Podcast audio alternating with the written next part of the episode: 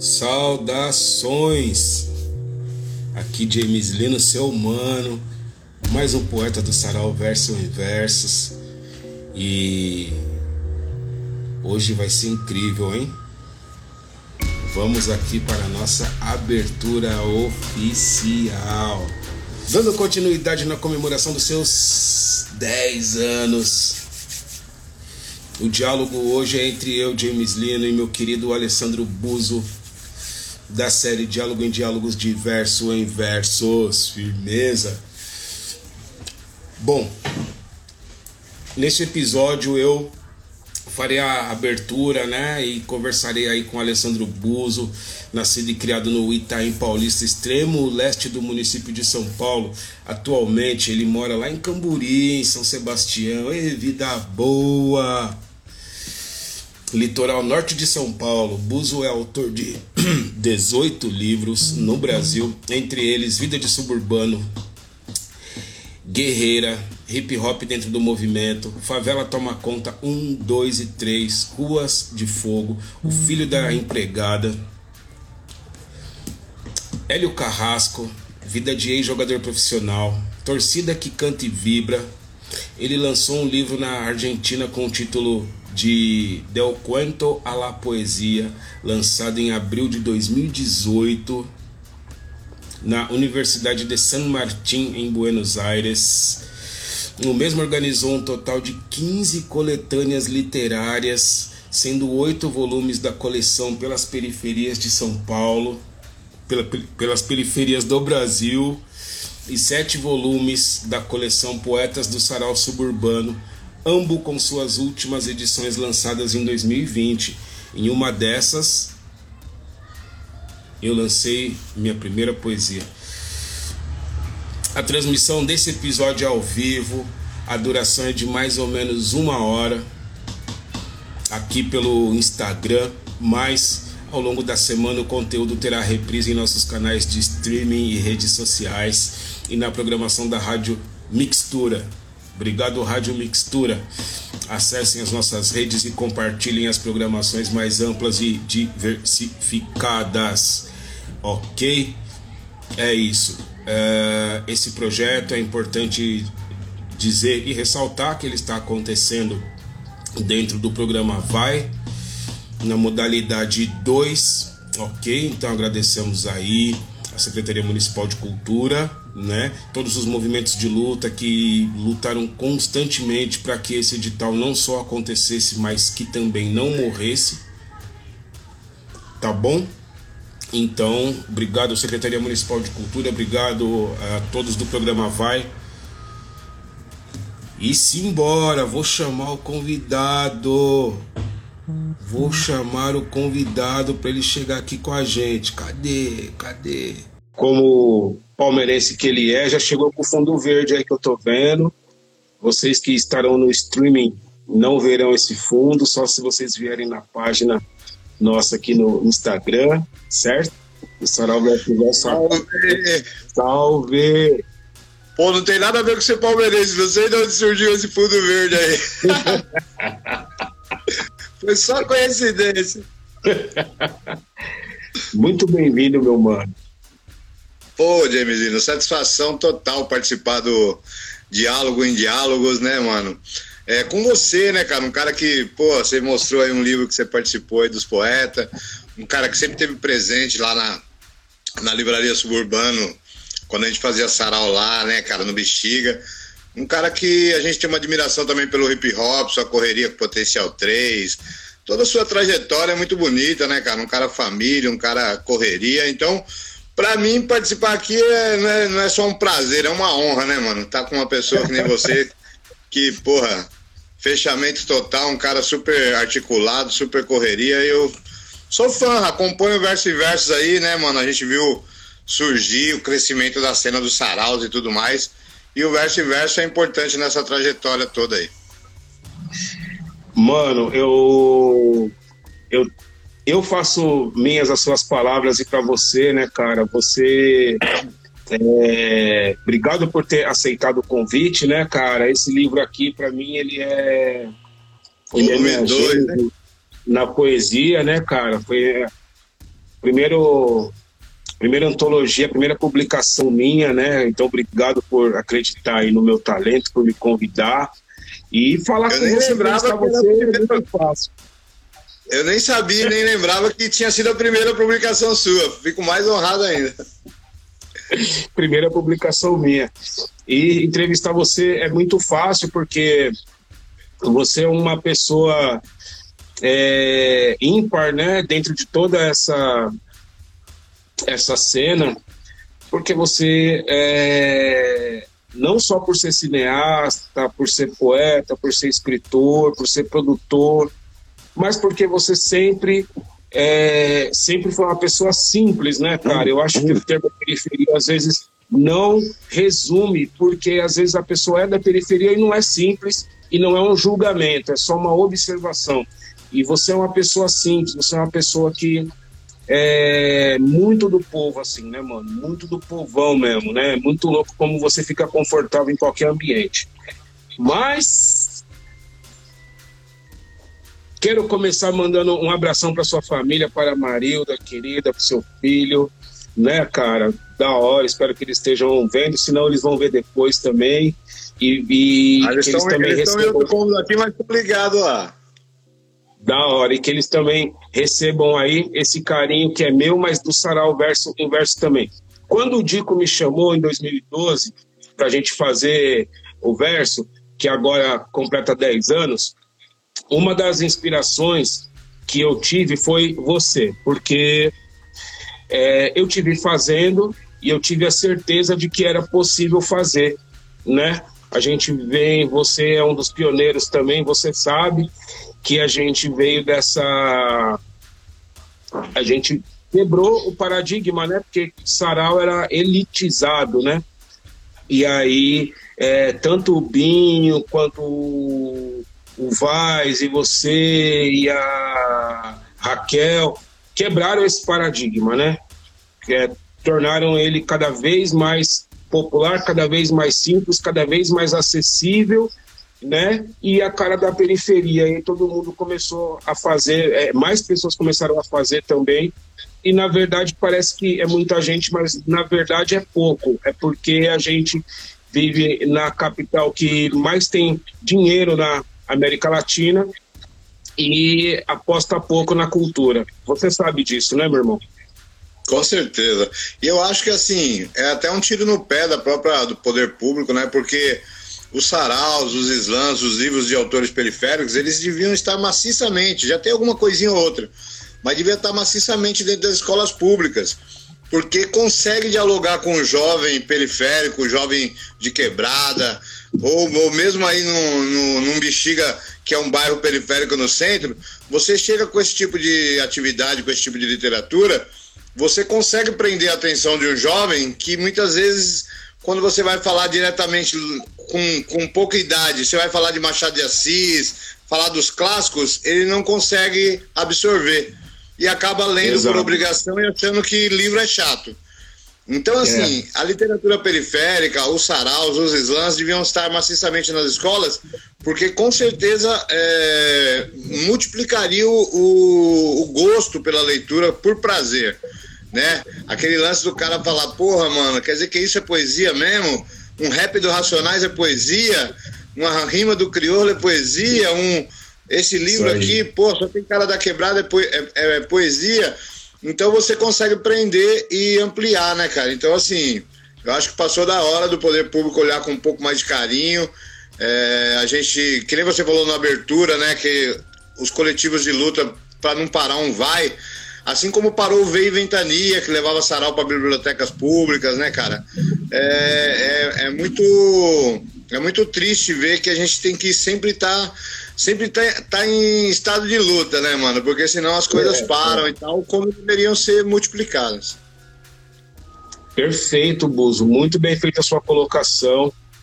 A gente, eu estive com é, uma grande amiga, uma pessoa que eu tenho uma admiração muito grande, que ela é, ela é presidente das, da Associação das Bibliotecas, né, do Estado, e ela estava falando, né, sobre a lei que obriga todas as instituições educacionais a terem uma biblioteca dentro dessas instituições, né? E essa lei ela precisa é, ser aplicada e ela ainda não é aplicada, né? Então a Ana Martins ela é uma das defensoras dessa lei. Se não me engano é 12 mil e alguma coisa, não vou lembrar agora de bate pronto, mas é sempre importante a gente ainda que não sabendo numerar a lei, a gente saber que tem essa lei e, e, e saber que infelizmente é algo tão simples, né, que é uma biblioteca que ela tem que ela parte da premissa que tem que ter um livro por aluno, né? Cada uma dessas bibliotecas elas não são aplicadas e para a gente, enquanto produtor de cultura, enquanto entusiastas da literatura, da poesia, do sarau, uhum. é importante também a gente ter mais esse conhecimento para que a gente fundamente ainda mais cada projeto nosso, cada ação cultural nossa, né? Mas Buzo, eu quero falar de você porque você tem muita história, meu parceiro, você tem muita coisa e é o seguinte, eu não posso perder o foco aqui, porque senão eu não vou falar nem do cineasta o quanto ele merece ser exaltado, não vou exaltar o quanto ele merece e nem do poeta e do escritor. Buzo, geralmente eu elaboro algumas perguntas e mas a gente está num momento que assim é muito importante termos espaços nossos, né, cara, aonde é, não tem outra pessoa por trás ditando como nós vamos fazer, né? E, então eu não quero perder o foco, mas eu quero também deixar livre e começar já pelo fim. Eu quero saber se tem algum alguma das suas obras que você quer falar em especial. É, se você quer começar pelo cineasta e aí aí você que vai direcionando hoje. Pô, legal. É... É assim, James. Eu acabo de, acabo de lançar o meu 18 livro, né? É, Parabéns, é um livro. Oh, da hora. Nunca imaginei lançar 18 livros, né, cara? Na verdade, quando eu lancei o primeiro em 2000, o trem baseado em fatos reais, eu não imaginava nem que eu fosse lançar um segundo, né? Até porque não existia essa cena de sarau, não existia a cena de Islã, Islã, não existia esse monte de escritor e poeta. Então, né, assim, lançar um já foi meio fora da curva, porque foi acontecendo e acabou dando certo. Mas nunca pensei assim, pô, vou lançar um segundo, vou continuar lançando o livro. Mas aí foi acontecendo. Depois do primeiro eu comecei a escrever um segundo. E aí eu lancei o primeiro em 2000 e só consegui lançar o meu segundo devido às dificuldades, devido à falta de dinheiro, devido a, a, a ninguém ter, né, nenhuma editora ter abraçado a ideia, eu ter que lançar os independentes meus primeiros livros. Eu só lancei quatro anos depois do segundo, né? Então foi 2000, depois só em 2004. E aí eu tinha lançado um livro falando do trem em 2000. Quando eu lancei outro em 2004 e o pessoal queria o livro do trem, ele tinha esgotado. Então eu reescrevi, porque eu queria ser um pouco mais contestador. Eu tinha sido um pouco romântico demais, né? O, a criança de 13 anos, uma criança ainda, né? 13 anos que conhece o universo do trem lotado e para ir trabalhar da, do Itaim Paulista, do centro de São Paulo. E eu tinha sido, assim, mais para esse lado romântico da história e eu queria ser mais contestador, então eu reescrevi o livro do trem, lancei em 2005. E aí, por um acaso, eu fui dando uma continuidade, assim, cada projeto puxava um outro, eu começava a escrever uma nova história, que aí eu escrevi o quarto livro, e eu queria escrever um livro que não fosse coisas que eu já tinha vivido ou visto, como os três primeiros, né? O segundo é Suburbano Convicto, Cotidiano do Itaim Paulista, que é um romance, mais baseado em histórias que eu tinha visto ou vivido. Então eu reescrevi o Guerreira, que é o meu primeiro trabalho de romance ficcional, né? Então eu lancei o Guerreira para ver se eu realmente tinha essa veia é, escritor mesmo, né? E não só um jornalista.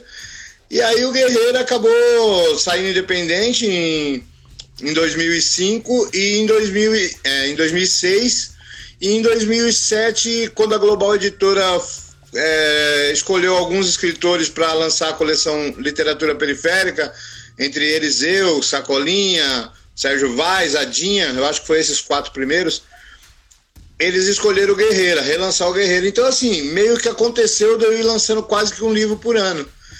E aí, uma vez eu fui numa reunião na ação educativa e eles falaram que estavam querendo apoiar projetos literários É, e se alguém tinha uma proposta para. Eu tinha acabado de chegar de duas viagens, cara. Eu acho que eu tinha ido pro Rio de Janeiro e não lembro outro estado, mas algum estado assim longe, não, não lembro se foi Porto Alegre. Eu sei que eu tinha ido em dois estados recentemente e tinha ouvido pessoas desses estados falando, porra, eu escrevo, mas aqui ninguém nunca publicou. Eu escrevo, mas, porra, não é só em São Paulo que, que existe essa cena. Uhum. E aí eu tive a ideia, na hora ali na reunião, que nem existia o projeto, mas quando ele falou que ia apoiar algum projeto literário, se alguém tinha uma ideia, e eu lembrei das pessoas dos estados que eu tinha acabado de visitar, eu falei, pô, vamos lançar uma coletânea com autores de vários estados, né? E aí surgiu Pelas Periferias do Brasil, volume 1. Genial. Então aí me lancei como um cara organizador de coletânea literária. Além dos meus livros particular, eu começava a lançar coletâneas. E aí hoje já está indo para o volume 9, né? Tá, tem oito volumes, o 9 está no forno, na editora Reformatório. Pela primeira vez, o Pelas Periferias do Brasil, no volume 9, vai lançar um autor de cada estado. Então, pela primeira vez, vai ter os 27 estados no livro, vão ser 30 autores de 27 estados. É, a grande maioria de mulheres, mulheres Incrível. negras principalmente, do hip hop. Então, vai ter muita mulher, vai ter muito. todos os estados contemplados. Então, assim, eu fui, né? O livro sempre foi o carro-chefe. Então, culturalmente, eu sou um escritor. Outras coisas foram acontecendo. Aí aconteceu de eu lançar um filme, depois ter feito um segundo, né? Então ter me tornado cineasta com meus dois filmes. Aí surgiu uma oportunidade de eu trabalhar na televisão, no programa Manos e Minas da TV Cultura, quando o programa surgiu em 2008, e depois ter me transferido três anos depois para a SPTV da Globo, onde eu fiquei mais três anos. Então, assim, é, outras coisas foram acontecendo. A minha carreira cultural e, e, e o que eu considero meu carro-chefe sempre foi a literatura. Porque eu não me deslumbrei na TV em lugar nenhum ao ponto de, ah, não vou lançar mais livro. Não, o livro sempre foi a prioridade, o livro sempre foi o que eu mais quero levar para as quebradas e tal. Mas eu sou é, no cinema, o cinema foi uma realização pessoal, pelo lance de eu ter, sempre ter sido cinéfilo, né? Eu, quando uhum. era office boy, no tempo que existia office boy, né, e não motoboy. Eu também fui. É, pô, fui office boy vários anos. Mano Brown foi office boy, vários malucos do rap foi, foi office boy. E eu trabalhava na Praça da Sé, né, cara? Desde 1985, meu primeiro emprego foi de office boy na Praça da Sé e eu fiquei lá muitos anos. E os, os office boy, eles matavam uns trampos, faziam o trampo rápido, enforcavam uns trampos pra ir no fliperama, que era a febre do momento, né? Não tinha videogame, mas era fliperão. E eu, cara, eu era diferente nesse sentido, porque eu matava o trampo, em vez de ir pro fliperama, eu ia pro cinema. então, assim, eu assisti, eu assisti filme em todos os cinemas do centro de São Paulo. O Caramba. Arte Palácio antes de virar pornô, o Olido antes de virar público, o Cine Metro antes de virar igreja, o Cine Regina antes de virar estacionamento. Caramba. Todos os cinemas que existem ou que existiram no centro, eu, eu tive a oportunidade de assistir filme. Naquela época, jovem e tal, eu assistia qualquer filme, tá ligado? Eu assistia muito enlatado americano. Uhum. Arnold Schwarzenegger a, a, a, Rambo, sei lá, qualquer, uhum. qualquer parada que, né? Os grandes pá, uhum. os intocáveis, grandes filmes que saía com uma, uma, grande divulgação, eu sempre assistia os filmes independente de, de ser né? americanizado, né? não tinha essa consciência ainda, né? Assim. Uhum. E aí gostava também, né? Na época fez parte. Eu também Mas gostava. Filtrar mais o meu gosto e tal. Eu gosto muito do cinema brasileiro. Eu já gostava antes de ser uma febre, né? Assim, o cinema brasileiro teve uma valorizada a partir do Cidade de Deus e do Carandiru, né? É isso. Temos que, temos que pautar antes e depois desses dois filmes. Que aí começou a aparecer produções com mais divulgação, com mais salas exibindo. Antigamente o filme brasileiro era de vez em quando que lançava um, tinha uma cota mínima por ano porque não, é não podia sabendo que aquilo que era lei que tinha que ter no, na programação X filmes por ano.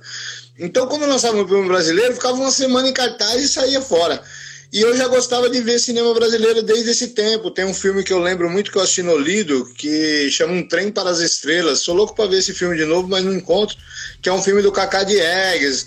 Porra, então assim, assisti, muitos filmes no centro de São Paulo desde os americanizados até os primeiros brasileiros aí que, que eu tenho lembrança.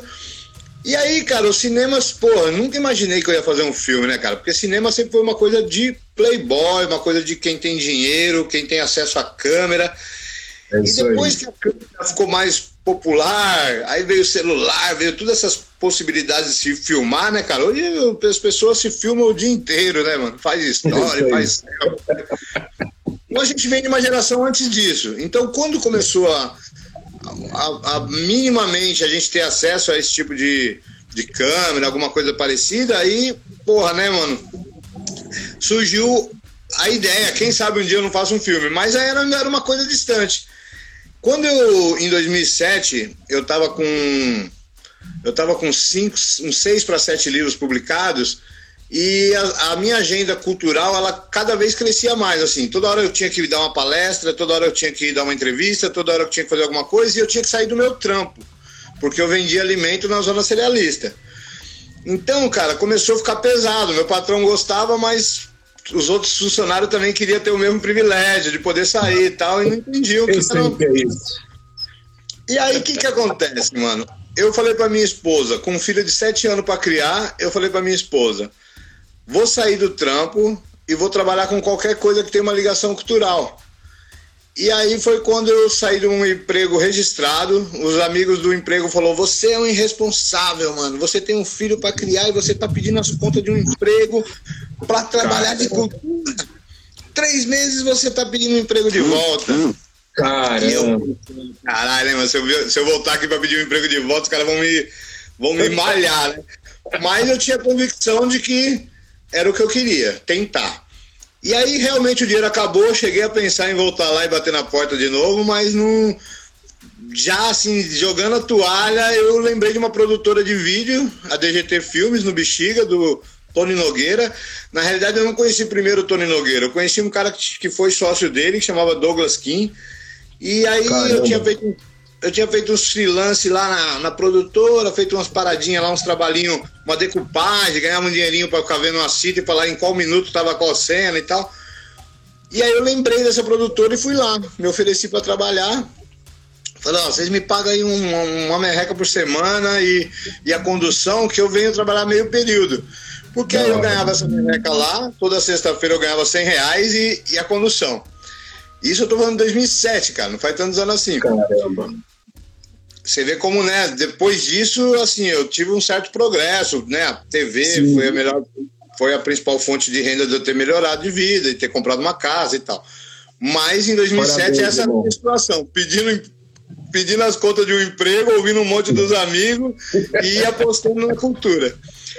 Aí, cara, essa ida para produtora de vídeo, DGT Filmes, que acabou culminando em dois, duas possibilidades. Uma foi a TV, que foi através deles que eu entrei no Manos e Minas, e outra foi fazer meu primeiro filme, Profissão MC.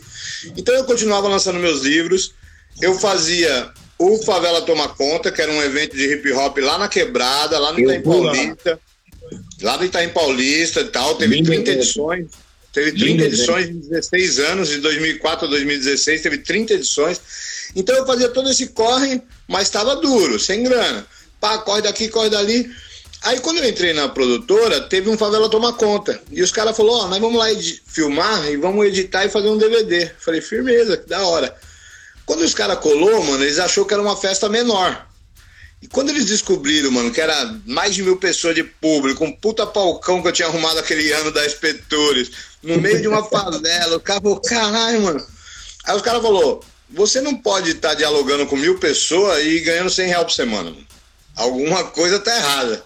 É a, gente tem que transformar, a gente tem que transformar esse seu potencial em dinheiro. Aí eu falei, porra, tô duro, né? Onde que eu assino? Tô dentro. Ele falou, vamos pensar alguma coisa. E aí foi quando a gente pensou, cara, com toda essa minha articulação, eles perceberam que eu não conhecia gente só na minha quebrada, eu conhecia gente de Pirituba, eu conhecia gente do Capão Redondo. Falei, vamos montar um projeto de um programa onde você visita a quebrada e mostra três coisas bacanas dessa quebrada. E a gente manda para umas emissoras, se alguma, né, mano, vai que alguma abraça, alguma. Para um programa de meia hora.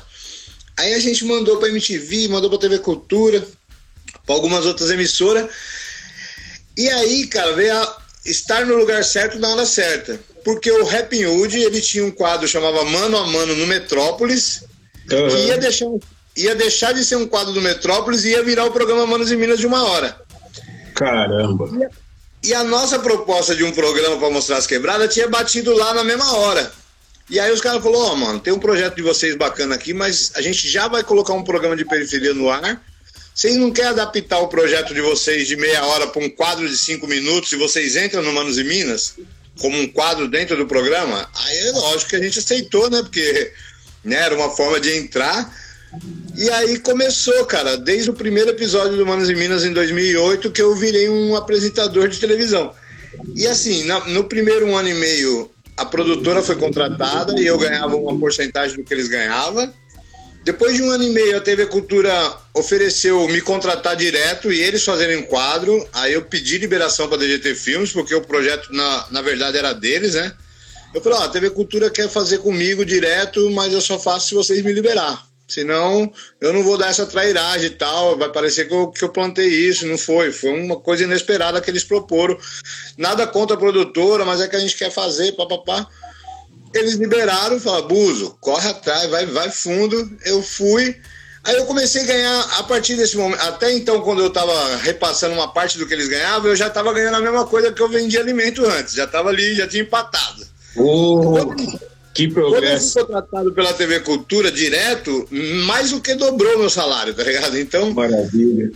Aí eu comecei a ganhar um salário hum, né, mais, mais dentro de uma possibilidade de progresso e tal. E foi quando eu comecei a meio que dar uma estruturada na minha vida, o que culminou depois de outros três anos de SPTV, eu ter comprado uma casa, comprado um terreno e construído uma casa aqui em Camburi, onde eu tô agora. Parabéns, irmão que na realidade era uma casa para ser uma casa de veraneio, né, mano? Continuar trabalhando e vir na casa. Meu, quando eu saí do SPTV, é, de 2011 a 2014, eu fiz 147 quadros no SPTV da Globo.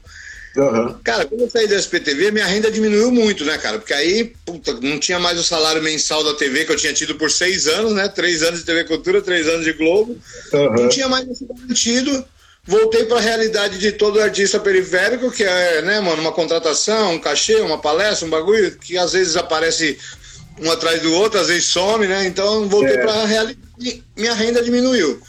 Eu ainda tinha um dinheiro guardado, falei, vou continuar morando na Casa Verde, que eu tinha mudado para ficar mais perto da TV Cultura na época, eu tinha mudado para Casa Verde. Falei, vou ficar morando mais um tempo aqui até ver se aparece uma outra emissora, uma outra oportunidade. Eu fiquei um ano lá pagando um aluguel carão, já sem ter salário, né, fixo. Aí, meu, aí juntou a fome com a vontade de comer e eu falei, mano, eu vou morar na casa que eu construí e vim morar no litoral. Só que eu ainda tenho a minha casa no Itaim Paulista, é, ou seja, todas as vezes que eu estou em São Paulo e não é uma contratação com hotel, nada parecido, eu estou no Itaim Paulista. Uhum. Então o Itaim Paulista continua fazendo parte do meu roteiro desde sempre, nunca deixou de fazer. E é a minha casa, ainda tenho a minha casa em cima da minha sogra no Itaim Paulista. Então, assim, meio que hoje, né, devido ao trabalho, aqui também não tem tantas oportunidades de trabalho assim, eu acabo é, ficando entre São Paulo e litoral. Então. e essa, assim, é, é a minha vida e como eu consegui entrar na TV. Já o cinema, James, eu tava lá na produtora, já fazendo Manos e Minas, e eu tinha a ideia do filme Professor MC na minha cabeça. Eu não tinha o roteiro, não tinha nada, só tinha a ideia na cabeça.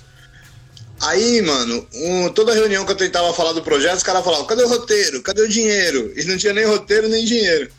Ah, mano, aí eu já tava mais com moral, porque aí eu já tava lá na, na TV Cultura, já tava um pouco mais, né, com a palavra um pouco mais pesada. E aí um dia eu vou falar do meu filme. E aí, mano, dei uma orelhada falando do meu filme, contei a história do filme, papapá. Um sócio saiu para um lado, o outro saiu para o outro, mano. Aí o Tony Nogueira olhou para mim e falou: Buzo, eu, você e essa camerinha, mostrou uma camerinha HD que ele tinha acabado de trazer de Nova York. Uhum. Ele falou: eu, você e essa camerinha, vamos fazer o seu filme. Putz, Pode que da hora. ver quem vai ser os atores, quando que vai ser as filmagens. Começa a articular essa parte e vai me falando. Mano, pensei em quem seria o protagonista do filme, né, cara? Aí, porra, pensei. Cheguei a pensar no Taíde, porque ele tinha um escritório no mesmo prédio. Uhum. Ele tinha sido, não sei se ele ainda estava lá e tal, mas tinha sido uma, uma pessoa próxima e tal. Mas aí eu lembrei do Criolo, cara. Eu tinha acabado de ver um show no Palmeiras, um show do, da 105 FM. O Criolo uhum. tinha tinha, tinha feito um show, crioulo doido na época, né?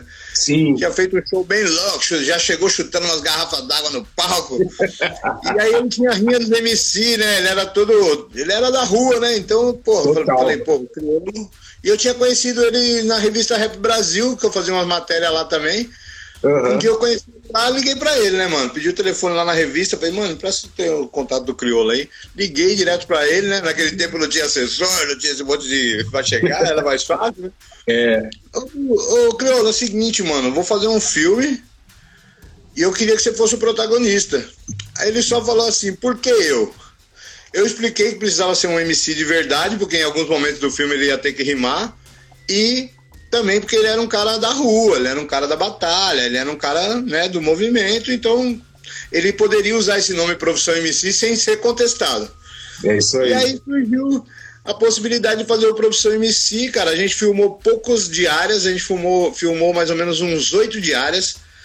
A maioria na quebrada, um dia no, no Manos e Minas, que tem uma cena no Manos e Minas no filme, e uma cena da cadeia, foi num, um dia só da cadeia. Que a gente filmou na Fundação Casa do Itaim Paulista.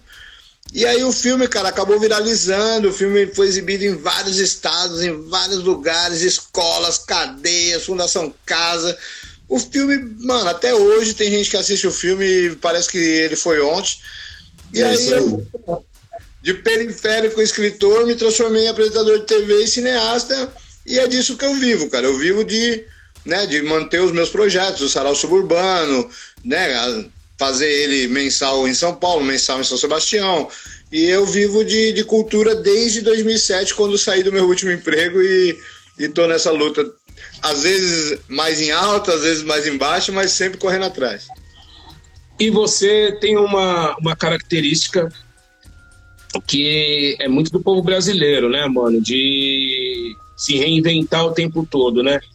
É, a gente lendo aqui é, seu currículo artístico, né, que a gente chama aqui de release, e ouvindo você falar, a gente percebe o quanto você teve que ser versátil, né, cara? E aí a gente vê essa discrepância cultural que ela, na verdade, ela apenas reproduz um modelo social, né, cara? Que assim, às vezes é, um ator X ou um cantor X ou um artista X, ele é só aquilo e talvez mais alguma coisa e só. E você, você fez até palestra no TED, mano. Tipo, é muito louco porque eu te conheço há muitos anos, acompanhei um pouco da sua caminhada, né? E é impressionante o quanto eu não conheço da sua caminhada, né, mano? Eu, eu tive a oportunidade agora de ler e eu fiquei só tipo, caramba, nossa, que da hora, vixe, e tal. Buzo, como que você chegou no TED, cara? Eu sou fã do TED, eu acho o TED assim uma das. Mano, eu acho ele é, ímpar. Eu acho ele uma invenção ímpar, tá ligado? O TED, né? Como que você chegou lá ou como que foi para você? Conta um pouco do TED pra gente. Cara, é, o TED tem essa grande repercussão, né, cara? Algumas coisas que eu fiz na minha carreira tiveram uma grande repercussão no momento, entendeu? Eu lembro quando, antes de eu falar do TED, só um corte. À vontade, é, Quando eu fui no Abujan, no Provocações com Abujan, deu uma grande repercussão. Apesar da audiência da TV Cultura, né? A gente uhum. sabe que não é aquela grande audiência, mas as pessoas que viram ficaram muito orgulhosas de ter me visto lá, entendeu? Eu lembro que eu almoçava num boteco, a livraria Suburbano era no Itaim Paulista, uhum. de 2007 a 2010, e eu almoçava num bar do outro lado da rua, na Nova Barão. E a cozinheira, cara, depois que eu fui fui no Abujan, cara, a cozinheira saiu lá da cozinha e veio, que eu tava pondo meu almoço, né? E ela veio para falar: Meu, fiquei tão orgulhosa de te ver no Abujanra, cara. Eu vejo tanta gente importante lá e você, porra, aqui da quebrada, come da comida que eu faço e tal. E quando eu fui no Jô Soares, cara, aí multiplica a audiência por não sei quantos a mais. Cara, assim, foi uma, foi uma semana, todo mundo parece que assistiu o Jô Soares, cara. Porque o Jô Soares era tarde pra caramba, eu mesmo só assistia de vez em quando. Mano, mas todo mundo vê o bagulho, é incrível. Então, assim, foi duas repercussões, assim, falando de entrevista na mídia. Agora, em questão de palestra, cara, eu já fiz palestras tão importantes quanto, tá ligado? Eu fiz uma palestra pra Roche Farmacêutica, num resort em Atibaia, num evento, num seminário da, Ro da Roche, que tinha mais de mil funcionários do Brasil inteiro, e eles iam passar o dia inteiro falando de farmacêutica, de, do universo deles. Uhum. E para quebrar o gelo, durante esse. na parte da manhã e na parte da tarde, para quebrar o gelo, iria ter duas palestras fora do tema. Que era simplesmente uma minha e uma do produtor geral do Rock in Rio, cara. Então, assim. Caraca. você chegar num resort, cara, puta de um, de um resort top. Nós chegamos um dia antes e tal. Deu pra curtir a tarde do dia que nós chegou. E aí no outro dia de manhã você ir fazer uma palestra para mil pessoas, num puta de um lugar. Então, assim, teve algumas palestras que eu fiz. Eu, quando eu fui na Casa do Saber, eu nunca tinha ouvido falar da Casa do Saber, cara. Não sei se você conhece.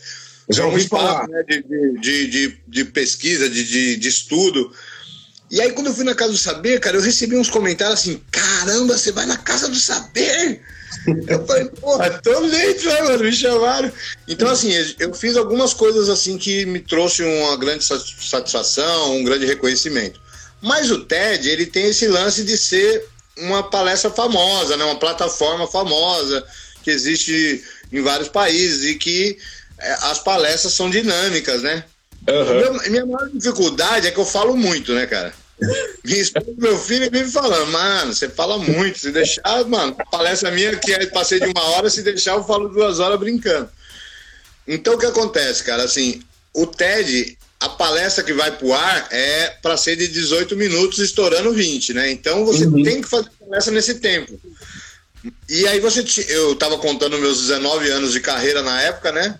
É agora, eu tô, agora eu tô com 21, então foram uns dois anos que eu fui no TED um pouco mais, acho que três anos, eu tava. A minha palestra era os 19 anos de carreira. E como que eu ia resumir 19 anos de carreira em 20 minutos, né, mano? Então eu fiz uma dinâmica, é, rola, um, rola um, um uma, uma, preparação, você faz essa palestra em vídeo nesse tempo e depois você lapida e tal, então tem essa preparação. Então, para mim foi muito mais difícil fazer o TED a questão do tempo do que todo o resto, né? Porque todo o resto, para mim, era uma coisa que eu estava acostumado. Chegar em é, lugares que.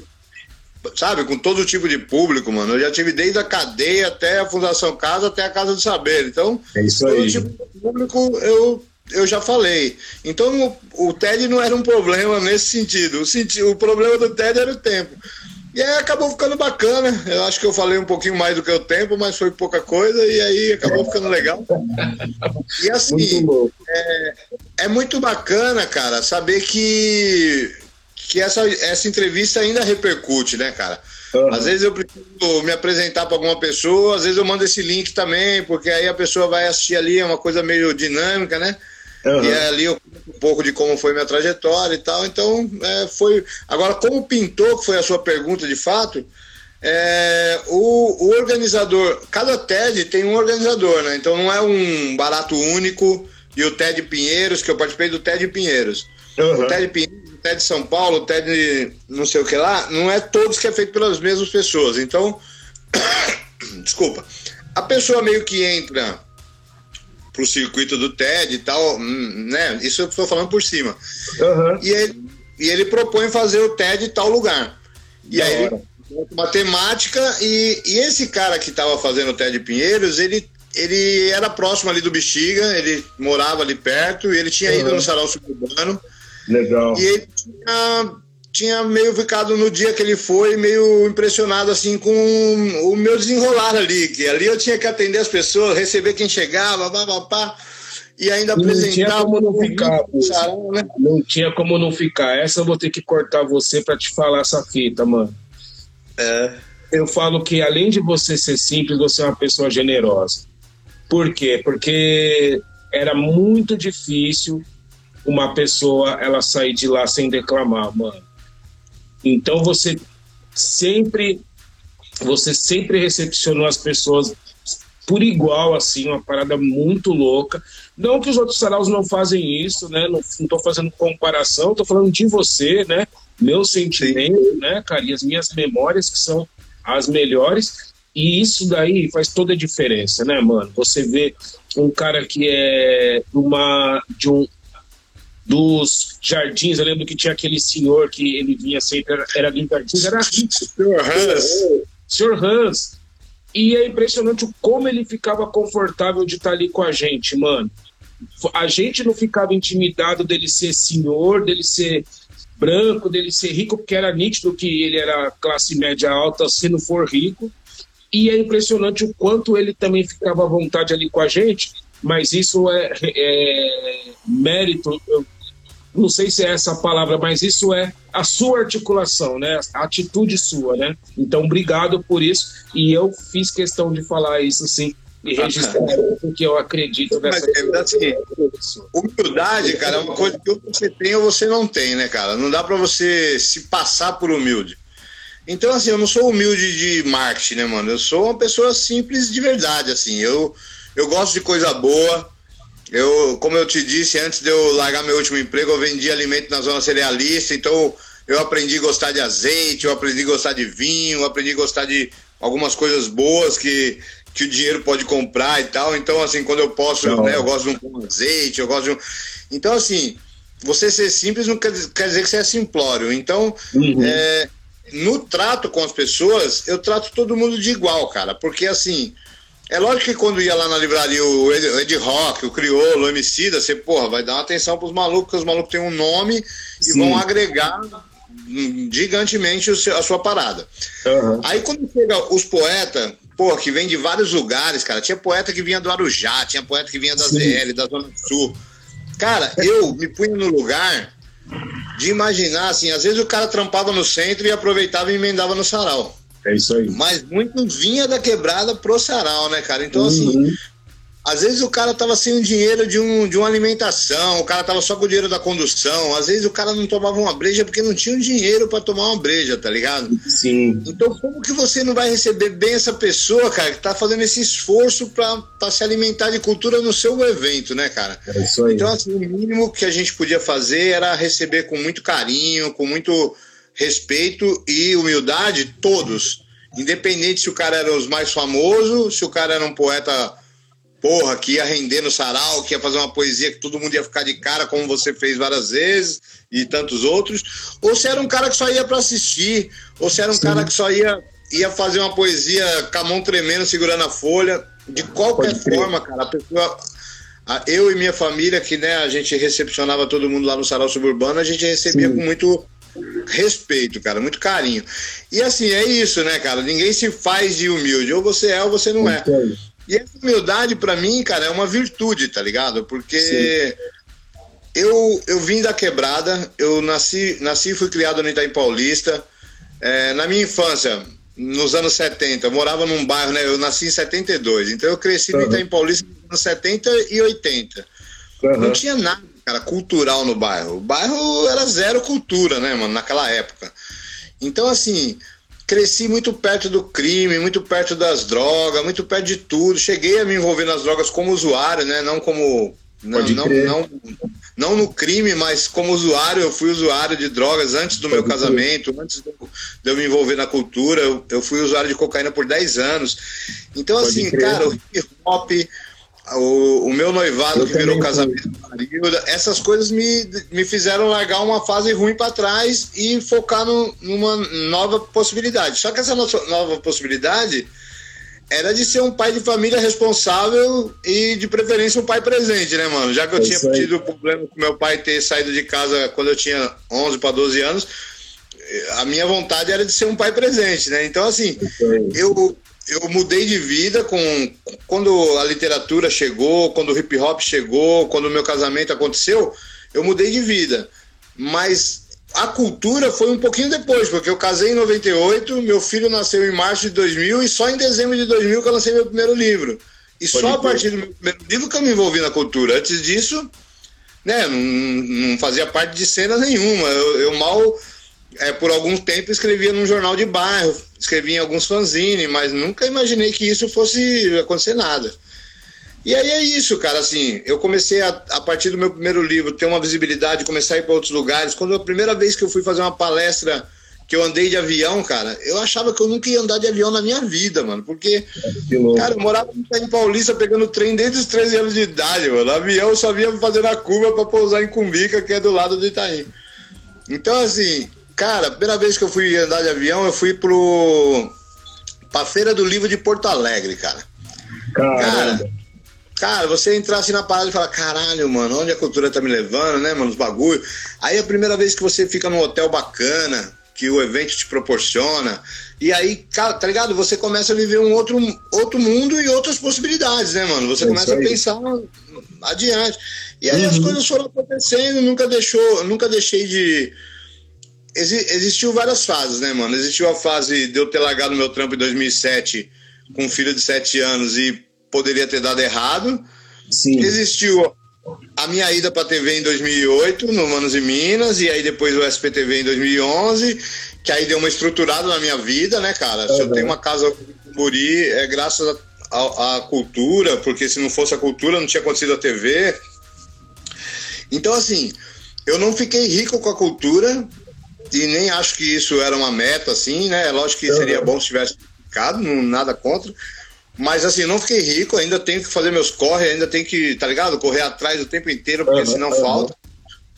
Mas o que eu tenho hoje, assim, eu tenho um patrimônio que é a minha casa, o meu carro pago, eu tenho um patrimônio. Da hora. Eu vi, cara, a possibilidade de ter vivido mais tempo com a minha família, a cultura, quando eu passei a trabalhar só com cultura, eu comecei a tomar café da manhã em casa, tá ligado? Poder almoçar em casa, a poder sabe, trabalhar um horário e outro horário fazer uma coisa diferente. Então, assim. E esse ponto é um ponto que as pessoas precisam saber, tantas que estão aqui. Muito obrigado à presença de cada um de vocês, a audiência, o Sarau Verso Inverso agradece. E as pessoas que estão no streaming que vão ouvir também precisam saber.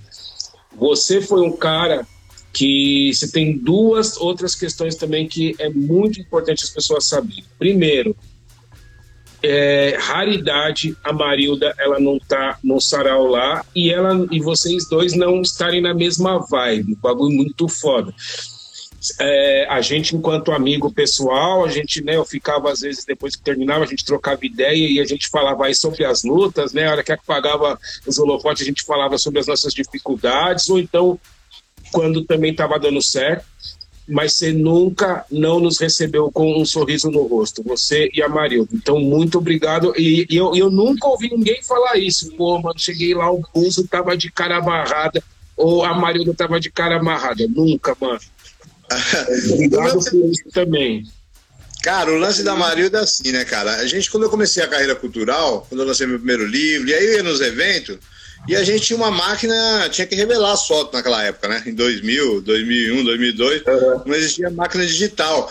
Então você ia num evento, você tirava umas fotos, depois você tinha que mandar revelar as fotos, várias ficavam tremidas, outra ficava assim, mas você escolhia a melhor. E a gente começou a criar os primeiros blogs, as primeiras coisas que foram surgindo de internet lá na frente. Então a Marilda começou a estar presente desde o início, porque ela era fotógrafa, né, cara? Ela tava ali e tal, fazia foto, tava junto comigo, corria para cá, corria para lá. E, e a presença dela naquela época, que tinha muito menos mina no rolê, tá ligado? A presença dela algumas vezes incomodou algumas pessoas. não deu nem ninguém. Algumas, pô, pô, essa mulher veio de novo, tá ligado? tá ligado? Ela vai continuar vindo, e aí, qual o problema, leva? Então, tipo assim, a gente teve essa parceria. Hoje a Marida meio que tocou a bola pro Evandro, deixa o Evandro fazer a maioria das coisas, porque ele cresceu e também cresceu dentro do bagulho, né? Mas assim, a gente sempre foi um time, a gente sempre foi um time. Na realidade, a família Suburbano Convicto é, é, é, a, é nós três, né, mano? Hoje é nós três. Então, cara, a Marilda sempre fez parte. Eu lembro que a primeira vez que alguém pagou a ida da Marilda foi a CUFA, num festival de, é, eu acho que Cine Rutus, que ia passar o filme Professor MC, ou que foi legal. antes disso, atividade da CUFA, eu acho que foi o prêmio Rutus. Que eu estava indicado de novo, eu fui indicado quatro anos seguidos, eu perdi as Caramba. duas primeiras e as últimas, eu tenho dois prêmios Rutus na categoria Ciência e Conhecimento. Parabéns, e aí, irmão. As entregas do prêmio que eu ganhei foi no Canecão, né, cara? Pô, imagina você Uau. no Canecão, casa de show mega conceituada no Rio de Janeiro, recebeu um troféu da mão do Dudu Nobre e tal, era outro Incrível. universo, né? Mano? Incrível. E aí uma vez a Marilda, é, sempre assim, eu, eu ia para um lugar, quando dava, eu, eu, pagava a ida da Marilda para ela ir junto, né? E aí também uhum. quando a gente ia conhecer outro estado, também dá a possibilidade dela conhecer outro estado também, né? Porque Sim. era uma, um sonho de periférico, né, mano? A gente foi pro Maranhão, é. ficou num hotel pé na areia, entendeu? O bagulho é que nós não ia viver se não fosse é. a cultura. E aí, cara, a primeira vez a CUFA no Rio de Janeiro que eu falei pra mim, né, que tava dialogando comigo pra, me levar pra uma atividade, que eu não lembro qual era. Aí a mina, eu falei assim, ó, oh, mas minha equipe é duas pessoas. Foi a primeira vez que eu botei essa marra, né? Da hora. Porque... Aí a mina do outro lado falou assim, ah, tranquilo, a Marilda, né? Tipo, a Marilda já era conhecida é, lá. Algumas e para quem não sabe, isso. desculpa te cortar, irmão. E para quem não sabe, para quem não acompanha a cultura, o circuito cultural, às vezes dá um problemão você falar a minha equipe é duas pessoas ou três. Porra, às vezes as pessoas é, mudam é... conceito com você. Fala, caramba, que marra, que, ah, tá. que tupete, que nariz em ah, pé. Tá. É triste, né, mano? E aí foi a primeira vez que pro Rio de Janeiro a, a ida dela foi paga, né? Ela estava incluída é. na, na, no, na despesa e tal. E aí, a partir daí, assim, a minha equipe é duas pessoas ou três. Mas é lógico que dependendo da contratação, dependendo da possibilidade, porra, Buzo, a gente quer te trazer, mas só, só dá para trazer você. É lógico que eu não vou deixar, não vou deixar de fazer um trampo. Mas é, é, é, eles estando junto é outra, outra sintonia, tá ligado? Porque as coisas também acontecem. A própria, a própria divulgação que eu vou fazer pós-evento é melhor quando eles fotografam tudo, quando tá errado. E aí, assim, algumas pessoas que valorizou muito o, o início da trajetória da Marilda foi a Heloísa Buarque de Holanda. A Heloísa Buarque de Holanda, cara, uma pessoa puta super famosa, conceituada, ela paga a maior madeira pra Marilda, assim, no, no sentido de falar Cadê a Marilda? Ela fala: metade do seu sucesso é, é por causa da Marilda, hein? Senão você não tinha chegado lá e tal. Então eu concordo. A aluna também do Mulheres no Hip Hop, uma vez ela fez uma homenagem para Marilda, entregou uma placa num evento do Mulheres no Hip Hop. Então, assim, algumas pessoas valorizaram o corre da Marilda a, a, além de mim, né? A, porque o corre que ela faz é o corre dela, né? Tudo bem Sim. que ela cobre eu, porque nós somos uma equipe, mas é ela faz o corre dela. Então, algumas pessoas tiveram essa, esse olhar de valorizar. E lá no sarau, James, é. Nem tudo era rosas, tá ligado? Nem tudo Sim. era rosa, nem tudo era cores. Às vezes a gente também, irmão, sabe como é que é casal, né? Às vezes nós milhão, o sarau começava, vários problemas, vários... Aí, na hora que a atividade começa, mano, aí é trampo, tá ligado? Então, é. vá, nós estamos aqui discutindo um assunto, vamos, vamos deixar ele no gelo, em stand-by, vamos fazer a atividade, vamos receber todo mundo bem. Depois... Então é isso, né, mano? É vida de casal, mas também é uma equipe de trabalho. Irmão, e pra gente finalizar, eu quero trazer um pouco do, do Alessandro Buzo, coletivo, né, cara? Aquele cara que também conseguiu agregar e colocar na mesma vitrine várias pessoas, entre elas eu, né, mano? Já falei aqui, né, mano, que a minha primeira publicação foi através de uma publicação sua, coletiva, né? Mas é, várias pessoas também tiveram essa oportunidade, tanto pelos seus livros quanto pelos programas. Eu lembro que é, uma vez o Pedro Bial te convidou, você me chamou, chamou outros poetas. Lembro que a gente fez é, o projeto Nosso Bar Mais Cultura e Gastronomia também, que foi da hora demais, assim. Foi um projeto muito incrível viagens e tal. Eu queria que você destacasse para não ser é, injusto na pergunta, porque é fogo, né? Você tem 15 filhos e aí vem um cara como eu e pergunta qual que é o seu predileto, mal mancado. Mas eu quero perguntar de três filhos, assim, que foi mais... que, que, que tiveram três projetos, né, que você fez coletivos aí, que também te deu uma impulsionada a mais ou também a menos, né? Porque a gente também teve diversos insucessos, né? A gente não falou, mas a gente teve. Se você quiser trazer algum ok, se não, fala daqueles que mais. Ah, bacana demais. Cara, assim, é... a Livraria Suburbano Convicto é um projeto que agregou na minha trajetória, por quê? Por muitos anos ela foi a única livraria especializada em literatura marginal do país, né? Isso não é pouca coisa. Sim. E até hoje existe pouquíssimas, né? Existe a Litera Rua, nós e quem mais, né? Então, meio é que só existe umas duas, três. É. Então, assim, agregou muito no sentido, porra, né, mano? O cara é escritor e tem uma livraria. Então, além de vender meus livros, eu tento repassar livros de outros autores sempre. E CD, e, camisa e boné, um monte de coisa. Então, assim, uma época que a gente trabalhou muito com consignado, hoje a gente trabalha um pouco mais com pessoas mais próximas, mas na época que a livraria era física, a gente trabalhava consignado, mas quando a pessoa chegava lá e o livro dela tinha vendido, ela já catava o dinheiro na hora, sabe? Uhum. Então muita gente ia no sarau e saía com o dinheiro no bolso porque tinha vendido dois livros dela. É isso aí. Então, assim, essas coisas é, agregou. O sarau suburbano em si também agregou, porque né, já foi semanal por muitos anos, depois virou mensal e tanta gente importante passou por lá.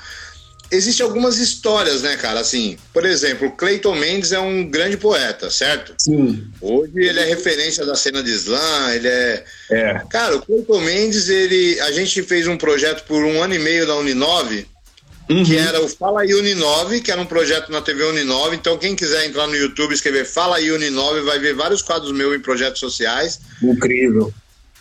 Tinha, por um ano e meio, a gente fez sarau mensal em unidades da Uninove. Olha. Um sarau que a gente fez na Uninove Memorial, lá na Barra Funda, cara, quem que era um aluno? Que a gente abria para os alunos, oh, alguém quer fazer uma poesia, cantar uma música uhum. e tal.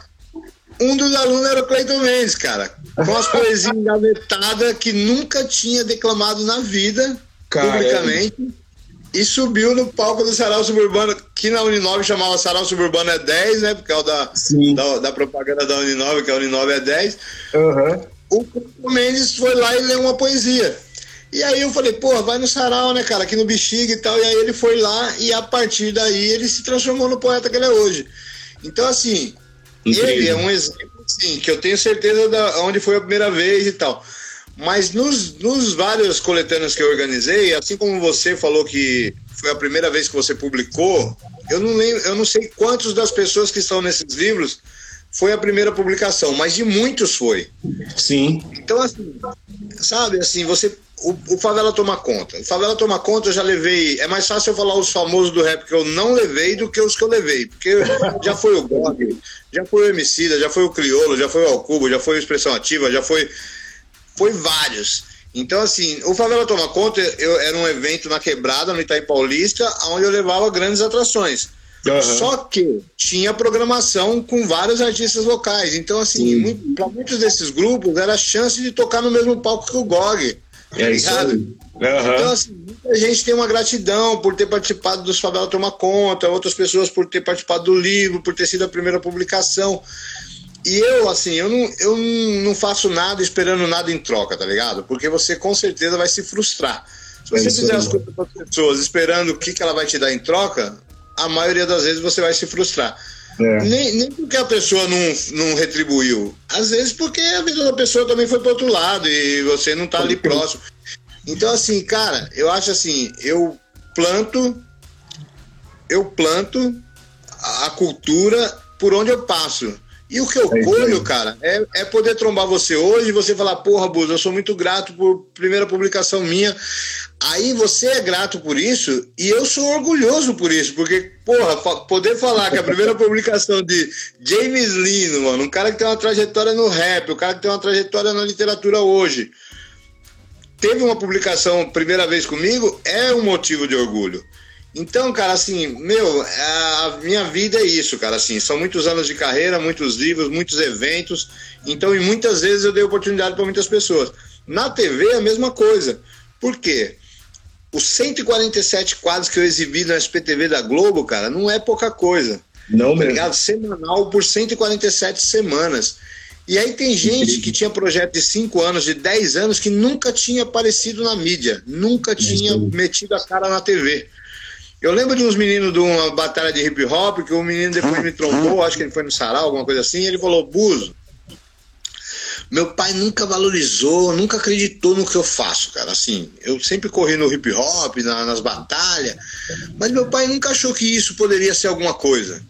Quando ele me viu na televisão, cara, ele olhou para mim e falou: Porra, esse negócio aí. Tipo, porque muitas vezes o cara, a televisão é aonde a pessoa é, como eu posso te falar? Ah, você é famoso, já passou na televisão, tá ligado? É isso aí. Sim, pra gente foi a oportunidade de mostrar o projeto pela primeira vez na mídia. Perfeito. E tem projeto que continuou passando, que ganhou seu espaço, e que a primeira vez que passou foi no meu quadro, cara. E eu me orgulho muito disso, tá ligado? Ah. Teve um projeto de umas minas, mano, e as minas tinham maior pé atrás com a Globo, tá ligado? Uhum. Não sei se eu cito o nome, tanto faz, porque não é problema nenhum. Mas as minas tinham um puta problema com a Globo de achar que poderia, tá ligado? Estereotipar e. e aí, mano, eu falei, mano, vocês me, né, me conheciam, elas conheciam. Falei, mano, vocês conhecem o quadro. O quadro é só um quadro de valorização da cultura. Não, jamais vai ser uma coisa negativa, né? E elas, com o maior pé atrás, fizeram o quadro. O quadro foi um sucesso. E aí, depois disso, cara, encontrei com elas e elas falaram assim: Buzo, no entorno do nosso espaço, as pessoas nunca entenderam direito o que a gente fazia. Sabe? Ah, as minas ali que faz um bagulho, ah, as minas ali que não sei o quê. Depois que eles entenderam que nós éramos um grupo de teatro de negros, tá ligado? Uhum. Então, Incrível. às vezes a TV serve, cara, para quem tá no seu entorno te valorizar, tá ligado? Então, assim, do mesmo jeito, cara, quando eu fui no Jô Soares, é, um vizinho tinha sofrido um acidente no Itaim Paulista, tá ligado? Ele tinha é, sofrido um acidente grave no trabalho, tinha perdido uhum. um pedaço da mão. E eu puta, eu tinha sabido da notícia, né? Mas não tinha visto o cara ainda. E aí eu tinha acabado de ir no Jô Soares, cara. E eu parei meu carro ali no Itaim e eu vi o cara na calçada dele, entrando no portão. E eu fui lá, né, mano? Prestar uma solidariedade ao acidente que ele tinha sofrido e tal. E quando eu comecei a conversar com ele, pô, né, lamentei o ocorrido e tal, e sentei na uhum. calçada com ele. Sentei na calçada dele, assim, para continuar trocando uma ideia. Cara, do nada o cara começou meio que chorar, assim, meio que ficar emotivo. E ele falou, mano, você tá sentado na minha calçada, trocando uma ideia comigo. Ontem eu tava te vendo no Jô Soares, cara. Tá ligado? Quem que vai no Jô Soares que vai vir aqui na minha calçada, tá ligado? Então, assim, do mesmo jeito que é, alguns momentos que eu. Tá ligado? Imagina quantas vezes, cara, que pessoas que me conheciam de outros rolês me viram no SPTV, tá ligado? Da, da hora do almoço, em casa. Então, assim, mano. Porra, mano, a, assim, as coisas que eu, que eu realizei, eu me orgulho muito de todas elas, porque eu nunca pisei na cabeça de ninguém para subir, tá ligado? É isso aí. Eu sempre subi graças a, a muito esforço também, a muita concentração, a muito foco. Uhum. Teve momentos difíceis de grana que, porra, se em 2007 eu tava ganhando 100 reais por semana numa produtora e e a condução, eu poderia ter dado errado, tá ligado? Eu poderia, Com tipo, meu plano ter dado errado, eu ter voltado a vender alimento e tá aí hoje fazendo corre paralelo. Legal. Deu certo porque tinha que dar. Deu certo porque às vezes eu estava no lugar certo na hora certa. Deu Sim. certo porque eu acreditava antes que as outras pessoas. Enfim, se der certo, for ficar rico, talvez não tenha dado certo. Mas se for ter uma vida mais próxima, mais tranquila, assim, no sentido de ter mais tempo com a família, Tá ligado? Eu me orgulho mais de ter. de ser um pai presente. Meu filho já tem 22 anos, já tá criado, né, mano? Eu me orgulho mais de ter. Parabéns por isso também. Cara. Porra, eu me orgulho mais de ser um pai presente do que ter lançado 18 livros, tá ligado? Pode Porque crer. era um sonho meu que eu pudesse não ser só o pai, mas também dar atenção e, e acompanhar todos os momentos. Então, porra, minha vida, cara, assim, ela poderia estar melhor, eu, eu, eu gostaria. Eu, eu, eu continuo trabalhando para, né, mano, para fazer as coisas acontecerem. Uhum. Mas, assim, nada a reclamar também, tá ligado, James? Pode crer. Não tem nada a reclamar. Mano. Assim, eu conheci, eu conheci cerca de 14 ou 15 estados do Brasil, mano. Aonde Incrível. que eu ia ter oportunidade? Eu tive por três vezes em Buenos Aires, lancei livro em universidade em Buenos Aires. Então, assim, mano é, é, é, bom que depois que a, que a, pandemia deu uma trégua agora em 2022 e, e, essa pandemia não acaba nunca, mas que a retomada da cultura agora, que tem acontecido gradativamente, é bom que isso aqueça, porque todos os artistas passaram o maior perrengue, eu fui um deles, né, uhum. mano? Você deve ter sido um deles, várias pessoas passaram o maior perrengue certeza. porque ficou dois anos sem atividade. Eu espero que essa retomada seja, seja gradativamente boa para poder pagar as contas e sobreviver mas, assim, no geral, eu tenho muito orgulho de tudo que eu realizei. E se as pessoas são gratas por algum, algum momento eu ter colocado elas na TV, eu ter colocado elas num livro, eu ter colocado elas em cima do, favela, do palco de um favela tomar conta, eu fiz isso com, com certeza, com, com a vontade de que todos crescessem. E aí quando eu vejo, mano, pô, é lógico que o Criolo não é fruto do professor MC, ele já tinha a trajetória dele, o talento dele. Uhum. Mas você vê o hoje um artista internacional e você saber que ele é protagonista Sim. do seu primeiro filme, tá ligado?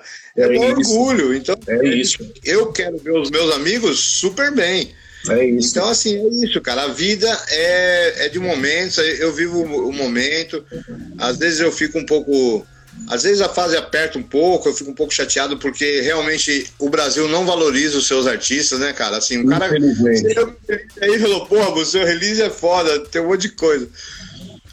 É, é, uma pessoa com release desse num país que valoriza a cultura, com certeza não estaria, tá ligado? contando as moedas para pagar o cartão de crédito, tá ligado? Pode crer, pode crer. Mas é isso, o Brasil é um país que não valoriza e a gente tem que continuar na luta, porque a luta continua, companheiro. Diria o Lula. É isso mesmo. Buzo, faltou falar de alguma coisa aqui, meu irmão? Eu esqueci de fazer alguma pergunta. Você quer trazer alguma coisa? Você quer trazer algum projeto? Agora você já falou do projeto novo, né, que vai sair. É...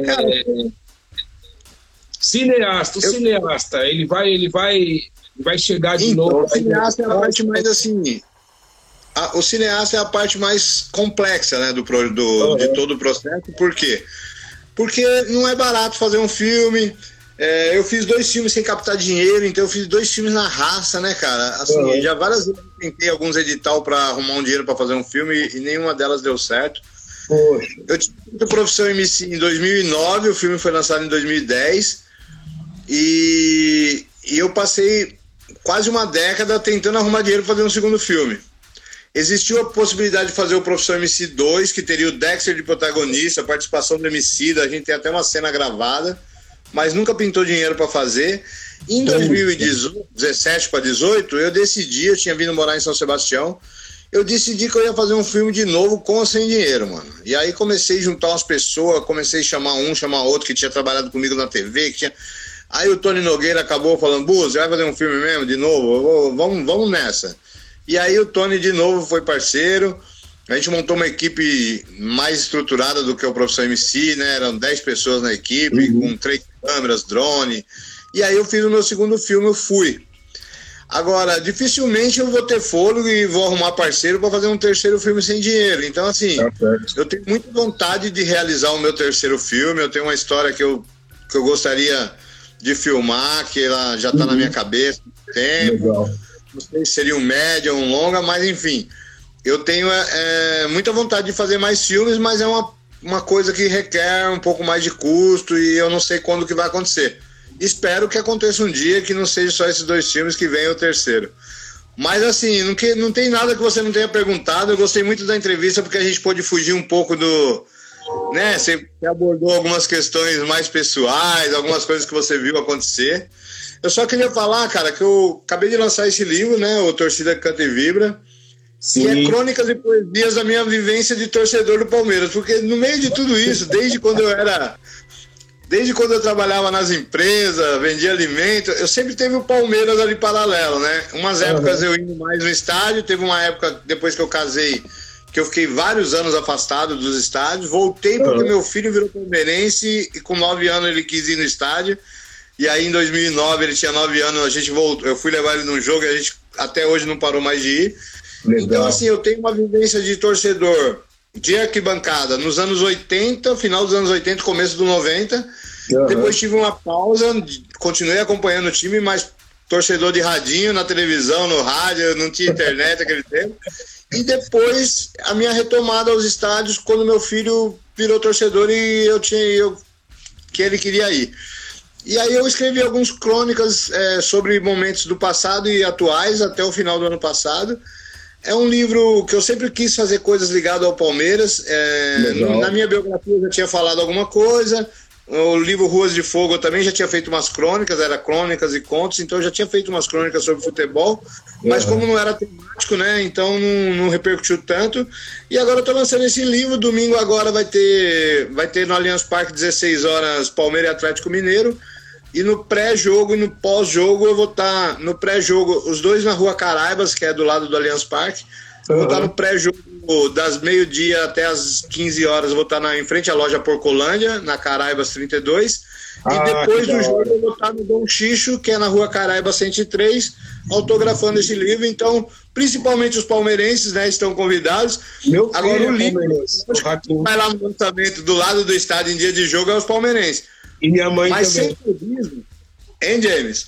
Sem é. clubismo, cara, o livro pode ser lido por qualquer torcedor de qualquer time, tá ligado? Porque da se você é hora. é apaixonado por arquibancada, são histórias de torcedor que só muda a cor da camisa, né, cara? É você tem a paixão pelo seu time. O... Então, assim, o livro não é ofensivo, não é um livro que ofende outras torcidas, é um livro que da fala hora. da minha vivência mesmo. Putz. Então aí é o novo trabalho que está na rua que a gente está trabalhando no momento. Sorte e sucesso para você naquilo que você se propor a fazer, irmão. Aqui é um admirador, amigo também, seu da Marilda, do Evandro. Desejo para vocês assim que vocês qualquer coisa que vocês imaginarem e se concentrarem que dê muito certo. É, que bom, né, cara, que a periferia tem um Alessandro Buzo, né, mano? Também, né? Que tem também um Alessandro Buzo e que longevo, né, mano? Você é um cara de 20 anos de caminhada, né, cara? É um cara que 20 anos de histórias longas, bem-sucedidas e com, e com bons resultados, né? Então, em nome do Sarau, quero te agradecer e desejar que você consiga pelo menos dobrar esse tempo aí de, de cultura e arte, tá bom, mano? Satisfação total, né? Eu lancei meu primeiro livro em dezembro de 2000, então em dezembro de 2021 é, fez 21 anos de carreira. É, esse ano, né, cara, é um ano emblemático, porque em setembro eu completo 50 anos de idade, né? Então, oficialmente, agora eu sou um tiozinho cinquentão. Tô, tô, tô, treinando, tô treinando para me tornar um tiozinho cinquentão com o maior orgulho, com o maior prazer e e vamos ver o que a vida nos proporciona, né? Depois dessa pandemia tão triste, né? Tão difícil é. para todo mundo, em todos os sentidos, né? Não só no sentido de trabalho, mas no sentido das pessoas que perderam vidas, de entes queridos. Então, assim, a gente sobreviveu a essa tragédia e a gente está aí, né? Se alimentando de, de coisas boas para conseguir ter força para seguir, né, Jamie? Muita gente. É. Muita gente não conseguiu passar com a mesma, sabe? É, tem muita gente é, que eu converso que, sabe, a, a, ansiedade aumentou nas pessoas, depressão, Sim. esse tipo de coisa. Eu não, não, não, me considero um cara depressivo, mas assim, eu tenho muita ansiedade, sabe? Às vezes eu quero que as uhum. coisas aconteçam e elas não são tão rápidas, eu fico um pouco frustrado. Mas uhum. aí eu tento né, cara? Não dá pra gente viver sempre na tensão, né? É isso obrigado aí. pelo espaço, verso em versos. Muito obrigado pela, pelo convite. É sempre um prazer tá com você, né, James? Seja virtual ou pessoalmente. E em breve a gente se tromba. Queria convidar a todos, toda terceira quinta-feira de cada mês, no Bar Sol e Sombra, na Bela Vista, Sarau Suburbano do Bexiga. É nós. Demorou. É só mandar que a gente compartilha aqui nos nossos stories também, viu? Tamo junto, mano. É nóis, meu mano. Forte abraço. Obrigado. Tamo junto. Paz. Paz.